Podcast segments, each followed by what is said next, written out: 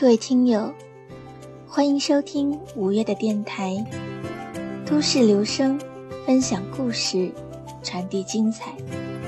五月将以每期一则短故事或短寓言的形式，与你分享职场生活或者都市生活中的一些精彩的片段。希望能让收听节目的你，在听故事、听好文章的同时，也能有所收获。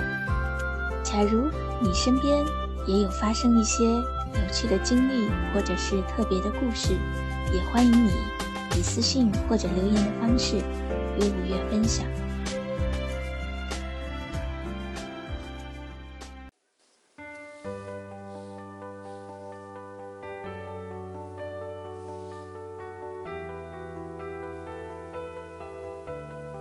泰戈尔曾说：“在哪里找到了朋友。”我就在哪里重生。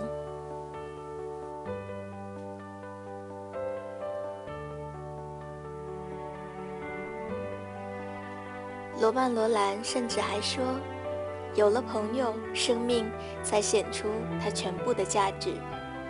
一个人活着是为了朋友，保持自己生命的完整，不受时间侵蚀，也是为了朋友。”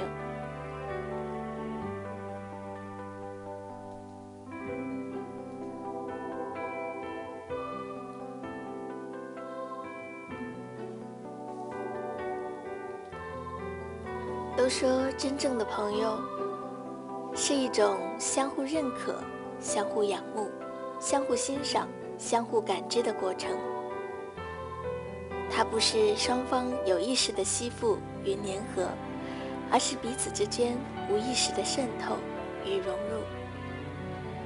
真正的朋友是至简至真的，会站在比朋友更高的一个位置与之相处。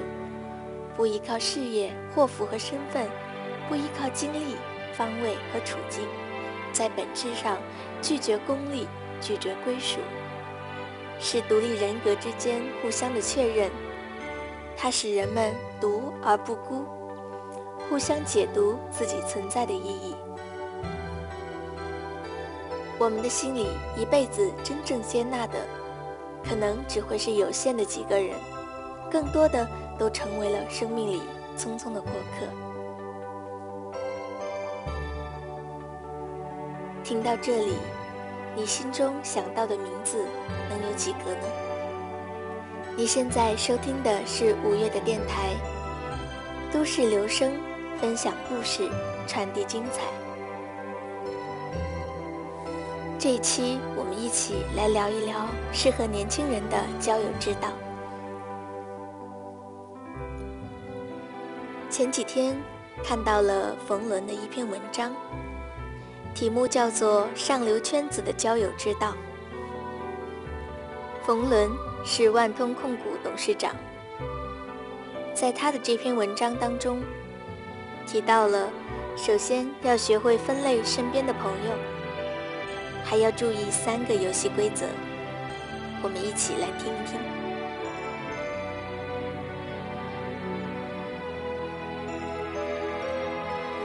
人这一生中会遇到许多类型的朋友，分为指路型、默契型、互助型、倾听型等等。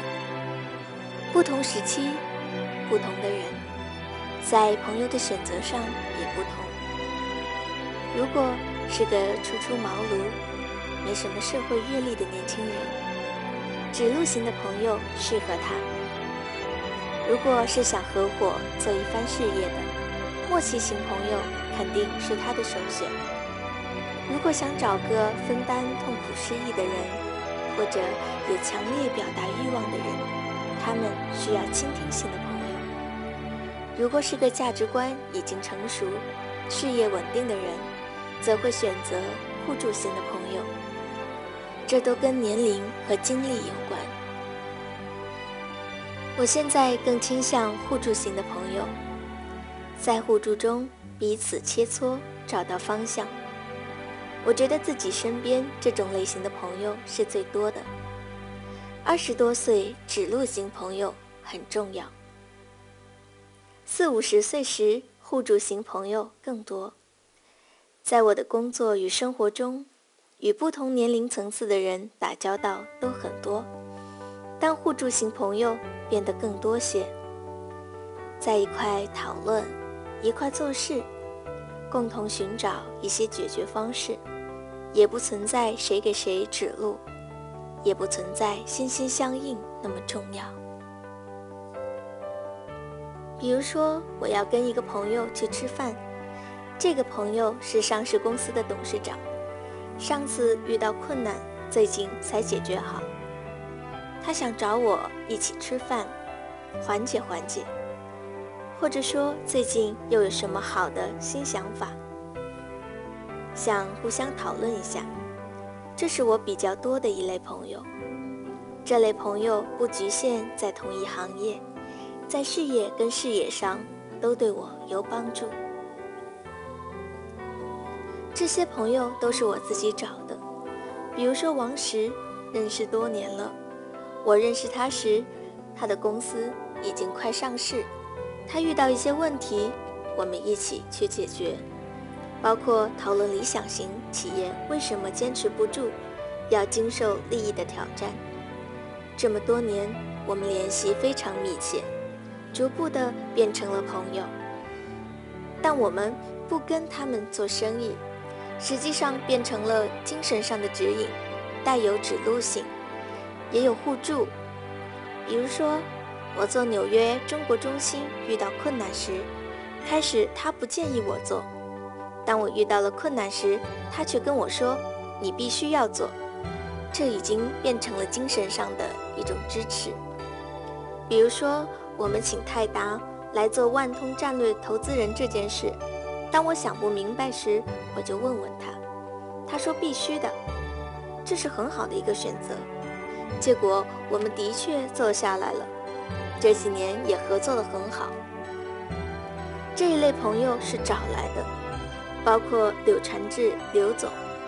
我刚发展公司时，主动找刘总见我，慢慢请教学习。逐步就变成了朋友，当然，最近还有马云等等这样的朋友。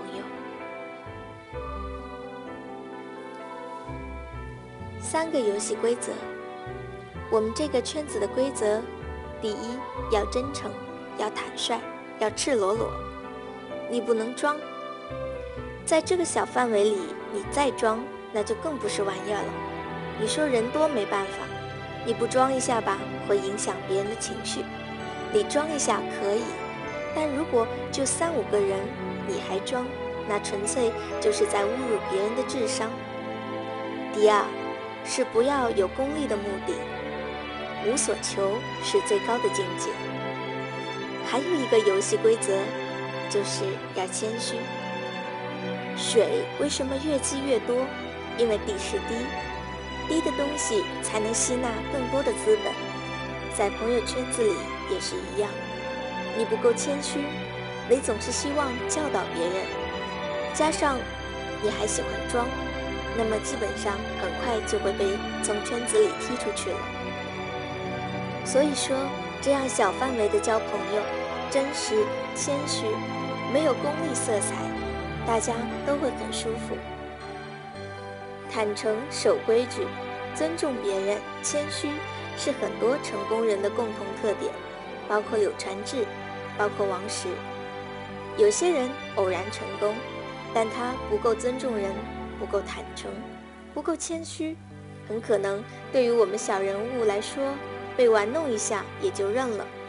但如果用这种态度对待朋友、对待政府、对待合作伙伴、对一些大事，那么恰好也会是导致他失败的原因，所以我们叫做谦逊就是遗训，一定要注意谦虚。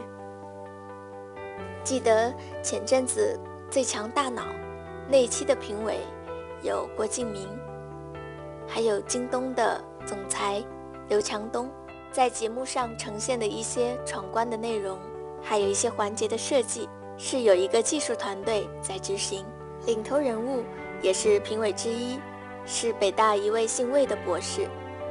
对于专业的领域来说，魏博士最有发言权。而那期节目让许多人印象深刻的是，郭敬明先生和魏博士在节目中公然地掐了起来。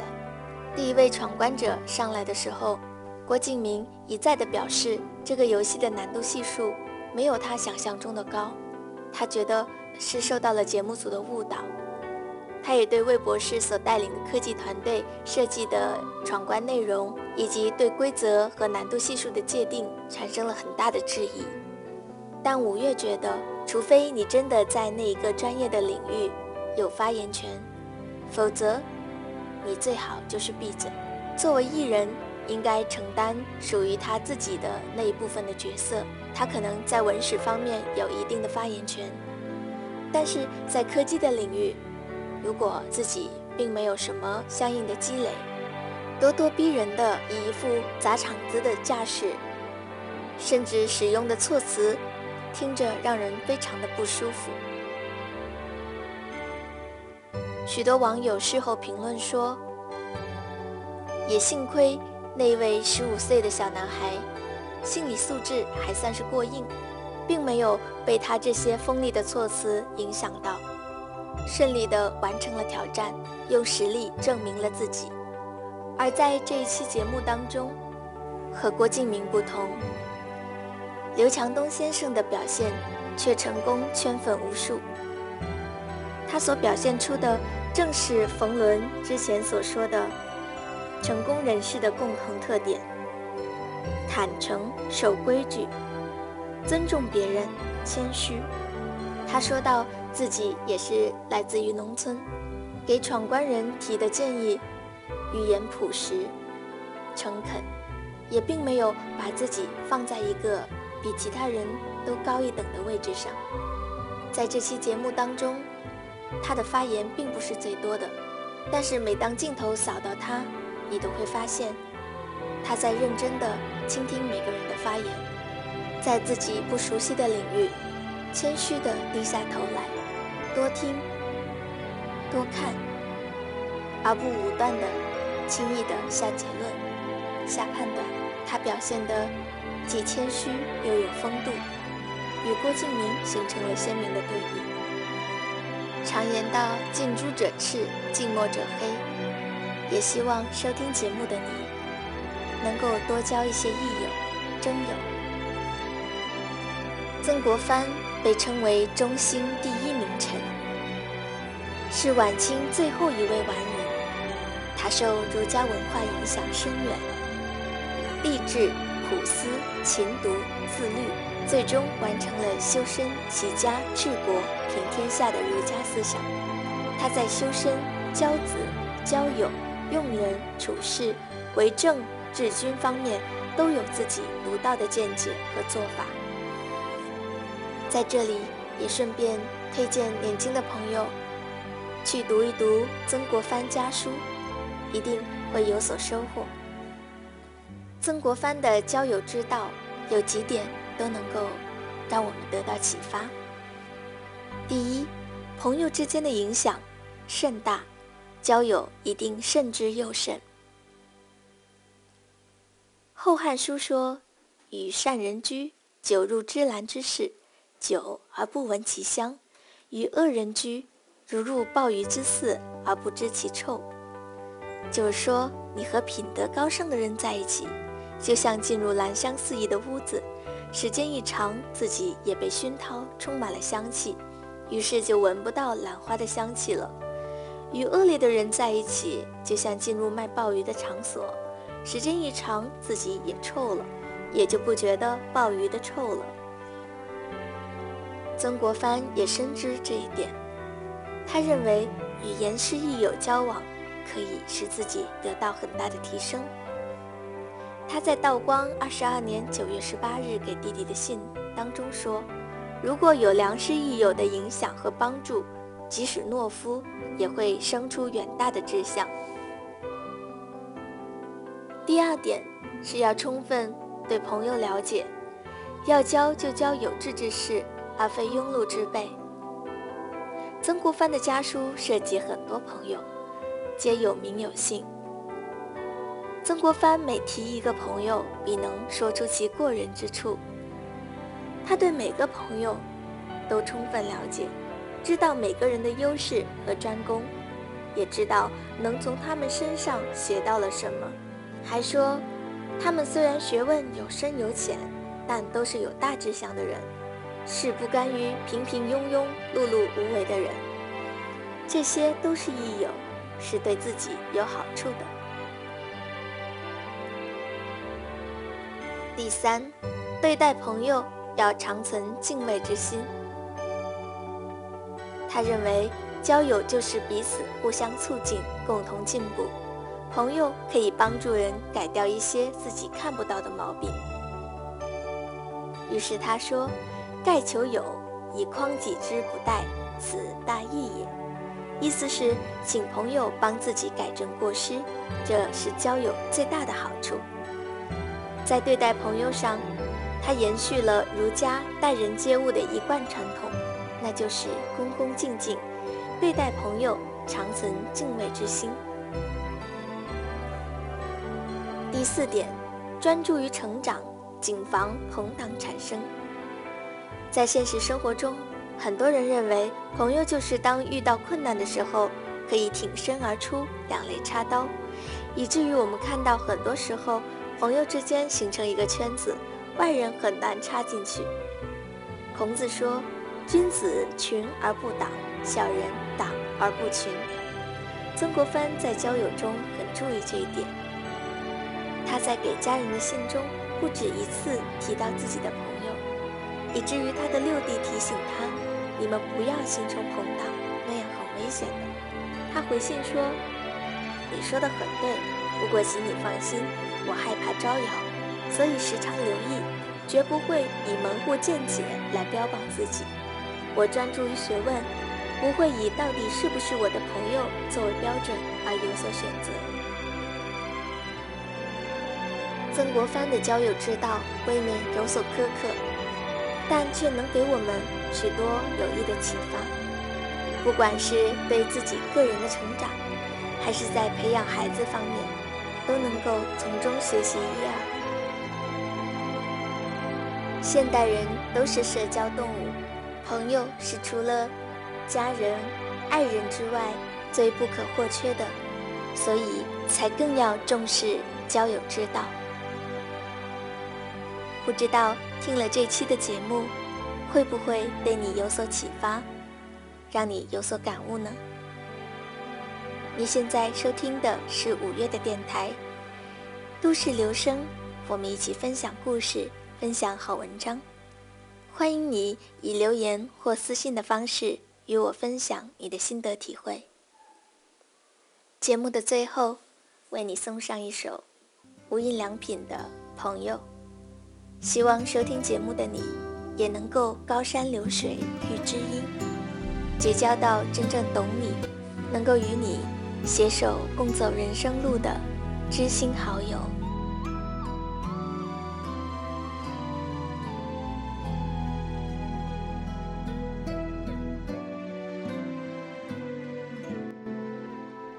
谁能够划船不用桨？谁能够？扬帆没有风向，谁能够离开好朋友没有感伤？我可以划船不用桨，我可以扬帆没有风向。但是朋友啊，当你离我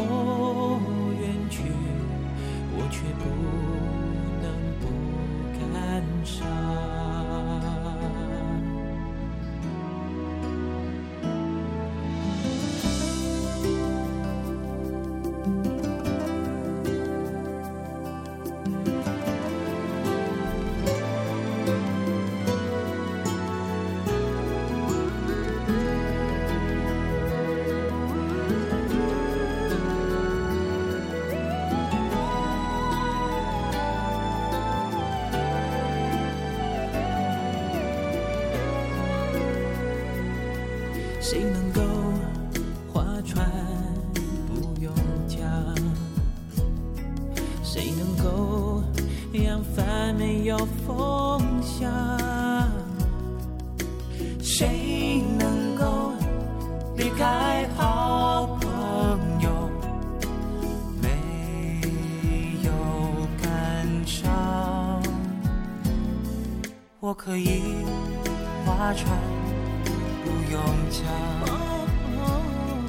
我可以扬帆没有风向，但是朋友啊，当你离我远去，我却不能不感伤。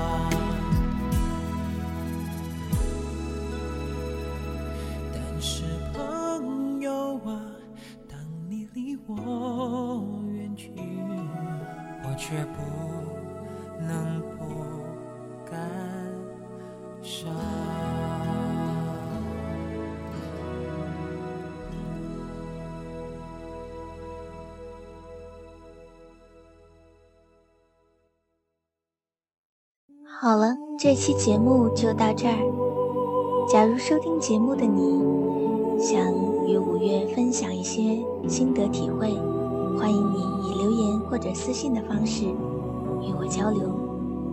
五月在这里与你一起分享故事，传递精彩。下一期我们再会。